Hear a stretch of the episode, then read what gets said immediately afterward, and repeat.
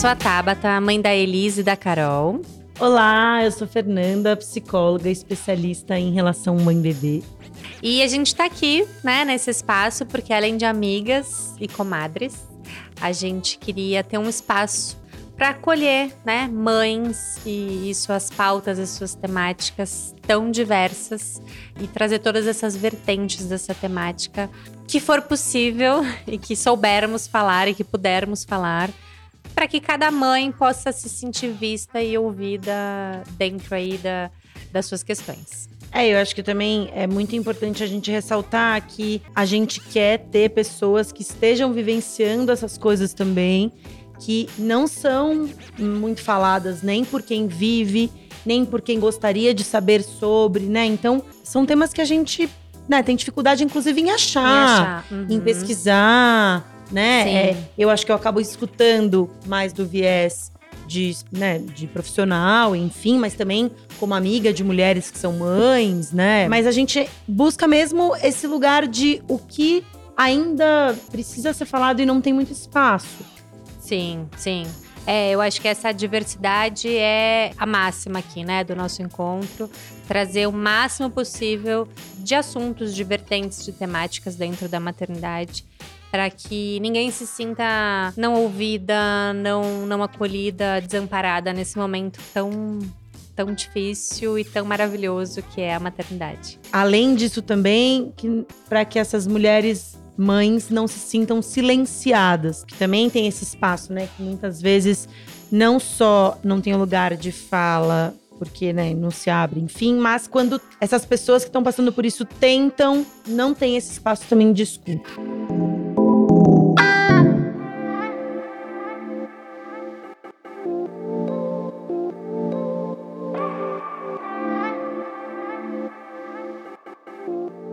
Incrível seria se a maternidade viesse com um guia em seu porta-luvas para que cada luz que se acendesse, cada barulho que fizesse, cada trepidada que sentíssemos, pudéssemos ir na página certa e assim saber como agir. A realidade é que esse manual milagroso não existe. Porque cada mãe, cada criança e cada história é única, ímpar e muito distante daquela família comercial de margarina. Esse espaço é para falarmos e ouvirmos experiências diversas e plurais e configurações únicas da maternidade. A gente quer trazer, sem julgamento, com muita risada e leveza, luz e pautas para temas tão importantes, mas que às vezes são escondidos e sombreados pela avassaladora padronização estrutural que nos colocam. Então, para a gente começar, acho que a gente pode trazer esse assunto, essa temática um tanto polêmica aí, que é a maternidade compulsória. Será que em 2023 as mulheres ainda se veem obrigadas a ter filhos? É muito importante a gente sempre colocar a partir do lugar que tem certas consciências e certas coisas que vêm sempre grudadas, né, cheias dos privilégios, né? Então, é sempre importante a gente não deixar de levar em conta, né, quais as funções sociais que as coisas têm. É, a gente está falando aí de uma sensação ou de uma coisa também que a gente vive. Você vive como mãe de duas agora, mas né, como que também foi isso antes da Elis nascer, que é a primeira a minha afilhada. É, depois também agora com a Carol, né, bebezuca. É, eu, que sou uma mulher de 37 anos, que não tenho filho. A gente pode falar aí de várias perspectivas, porque são inúmeras situações do porquê uma mulher tem um filho. Sim. E você acha que filho. Então, filho ainda é uma realização social? É, Ou você que acha que tem camadas sociais que o filho é uma realização? eu acho que o filho tem uma função social também. E aí eu acho e que, que isso... algumas mulheres ainda buscam essa esse sonho, essa realização por uma questão social. Quando a gente fala sobre função social, é importante deixar claro. Uma função social é, é como se fosse corresponder a, a algo que esperam da gente. Então, como a gente é um ser social, a gente vive pelas relações sociais, inclusive. É importante que a gente né, não desgrude uma coisa da outra. E eu acho que sim, a gente corresponde aí muitas vezes, veja, pode vir, obviamente, junto com muitos desejos.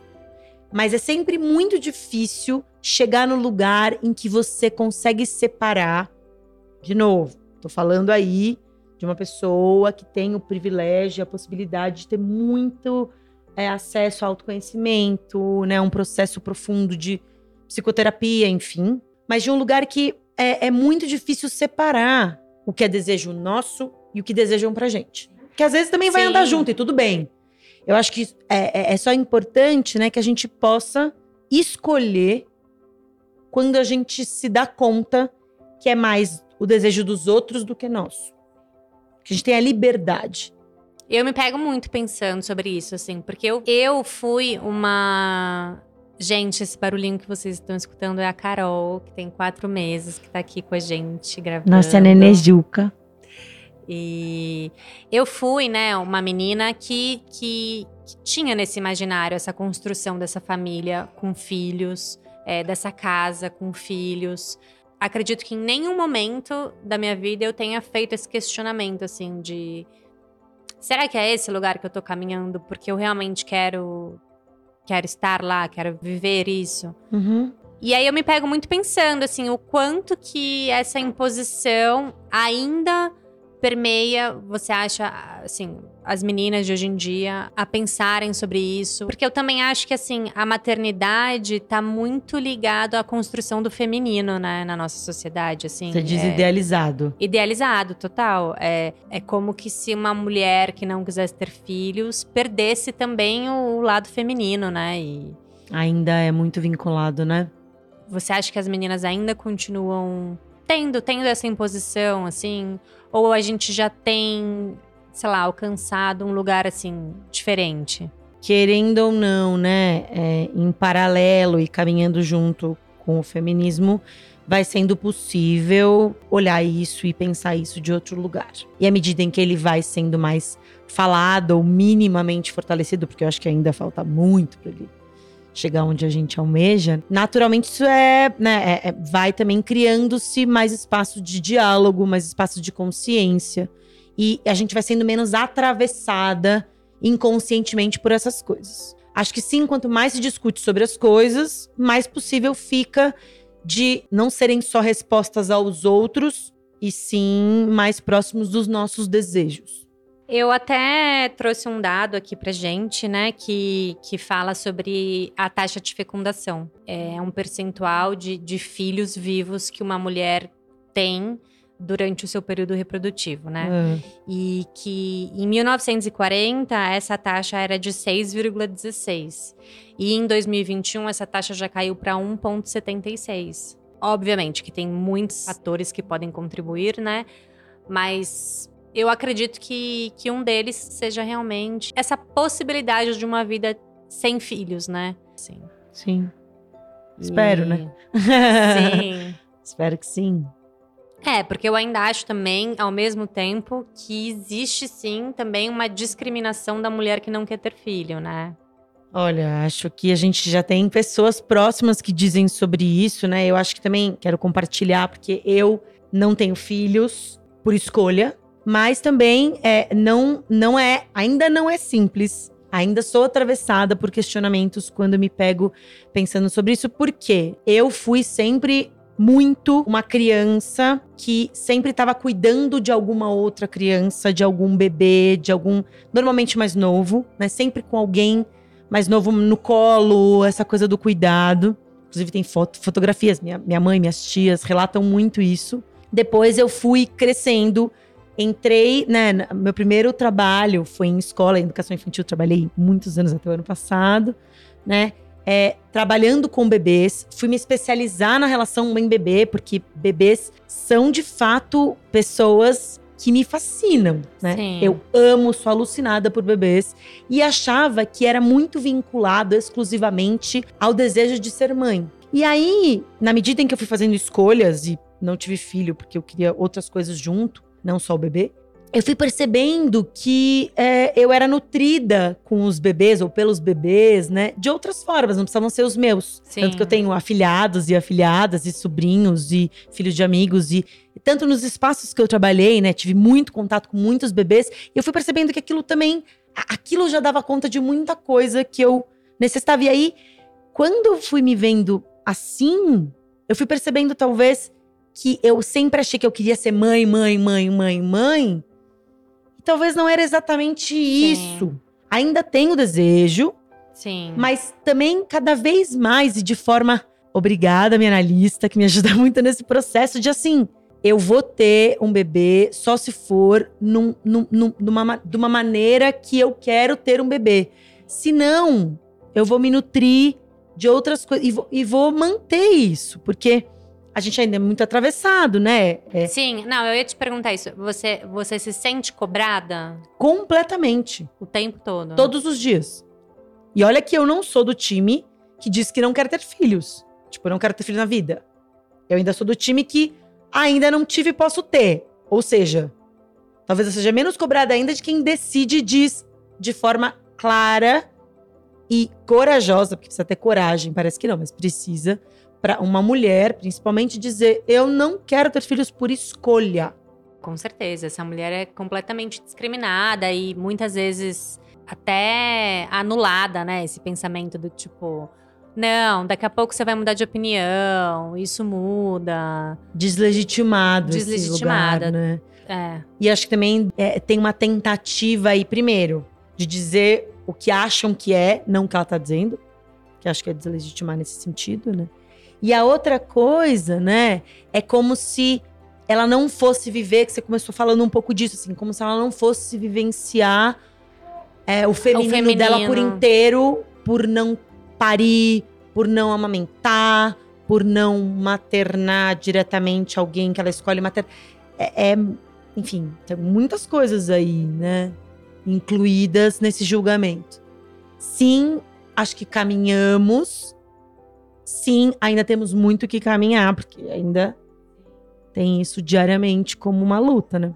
Porque é uma luta que a gente crava.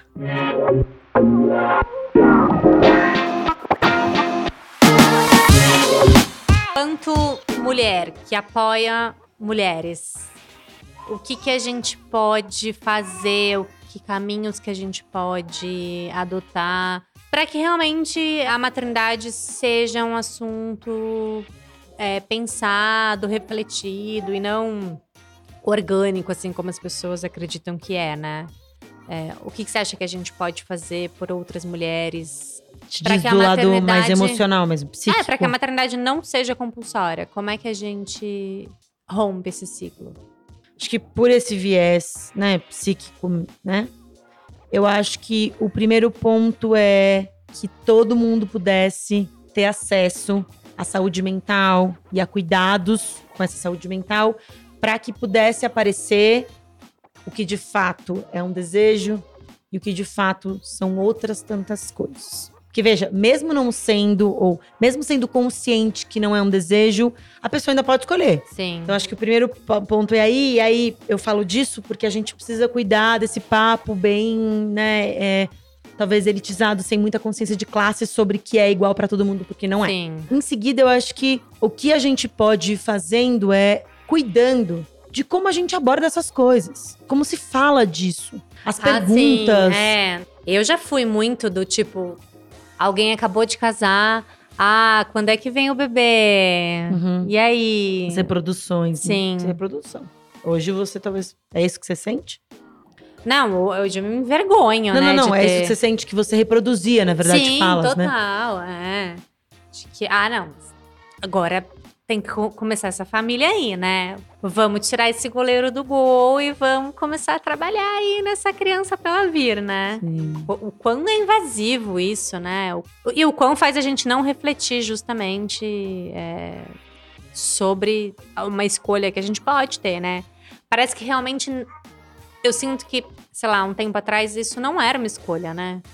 Ter filho, assim, ou não ter filho, não era uma escolha para mulher.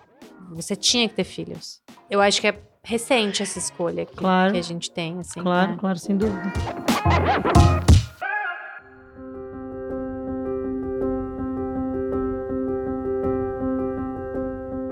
Hoje, por uma coincidência, a minha mãe está aqui como rede de apoio, cuidando da, da minha bebê Carol, é, para que a gente pudesse estar aqui gravando para vocês. Pensando nessa questão geracional, eu queria fazer uma pergunta para ela, para que vocês também pudessem escutar a resposta dela. É... Mãe. Filha, eu sou a Vera Regina e sou uma mulher que hoje está aposentada, 33 anos no turismo, que ama viver e, como você diz, de alma livre. É, isso mesmo. Como é que foi para você quando você começou a se entender assim como mulher? Quando que quando que você percebeu que você se é que você percebeu que você queria ser mãe? É, quando que você entendeu que isso era uma possibilidade na sua vida e como é que foi é, esse processo da, da, da maternidade para você? Vieram cobranças quando você casou com meu pai? Ou você já tinha essa vontade antes? Ou você nunca pensou e as coisas foram acontecendo?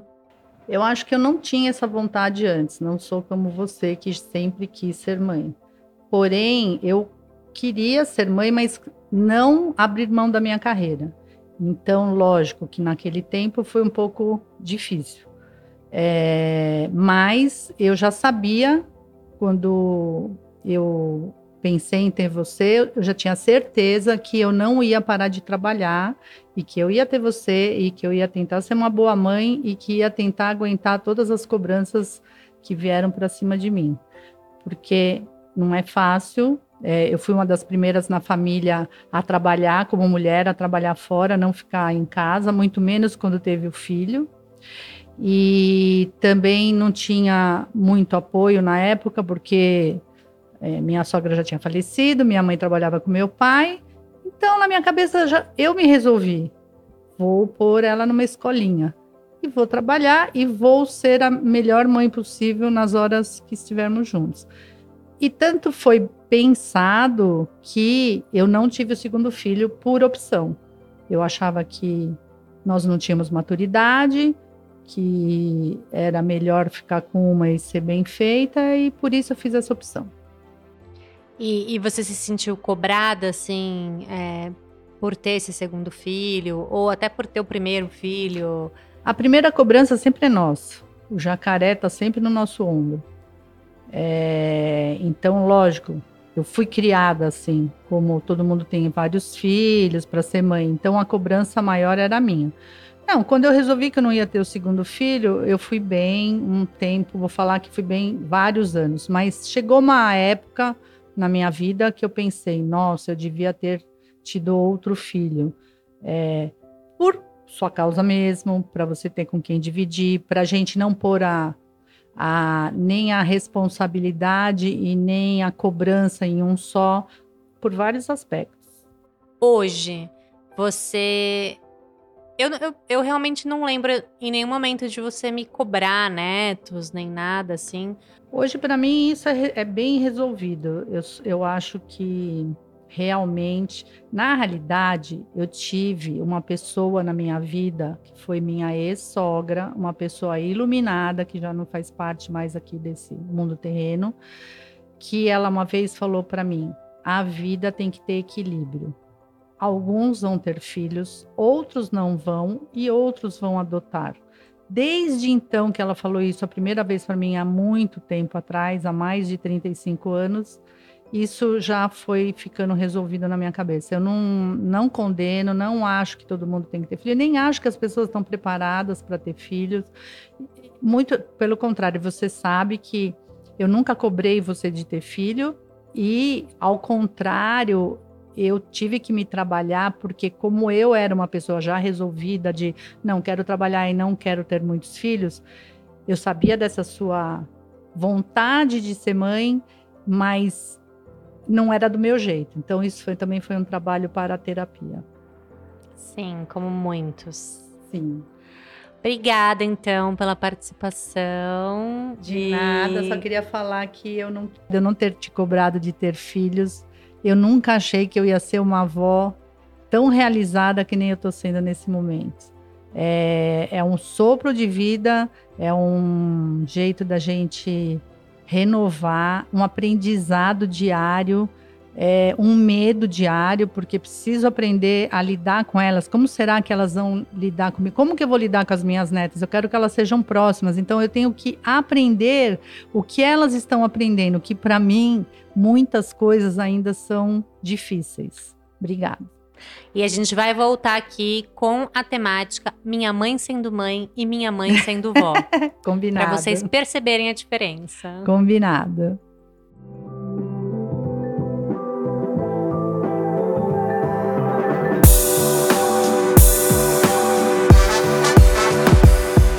Bom, essa participação especial não tinha sido planejada, é, mas eu, mas para mim foi mais do que especial. É, acho que foi importante, né, a gente trazer uma, uma outra geração aí para falar do assunto e a gente encerrar então esse esse tema de hoje que, que é a maternidade compulsória, talvez refletindo sobre. Como muitos temas, mas como tudo acho que permeia aí a maternidade, né? Foi só um pontapé, porque acho que tem sempre muito que a gente trazer e mas eu acho que vale, né, é a gente pensar mesmo na questão de é importante escutar, pensar, é, cuidar da maneira como a gente fala, da maneira como a gente projeta também nos outros. Né? Sim, com certeza. Meio nesse lugar. Obrigada. Então a gente encerra aqui esse Maternidade Diversa e a gente tem um canal de comunicação com vocês que é o e-mail maternidadepodcast@gmail.com. Qualquer dúvida que vocês tiverem, é, alguma sugestão de tema aqui pra gente trazer nos próximos episódios, manda lá pra gente. E, e a gente pode estar trazendo essas dúvidas também aqui para debatermos juntas para vocês. Tá bom? Obrigada, pessoal, por acompanhar-nos e até breve. Um beijo. Até a próxima.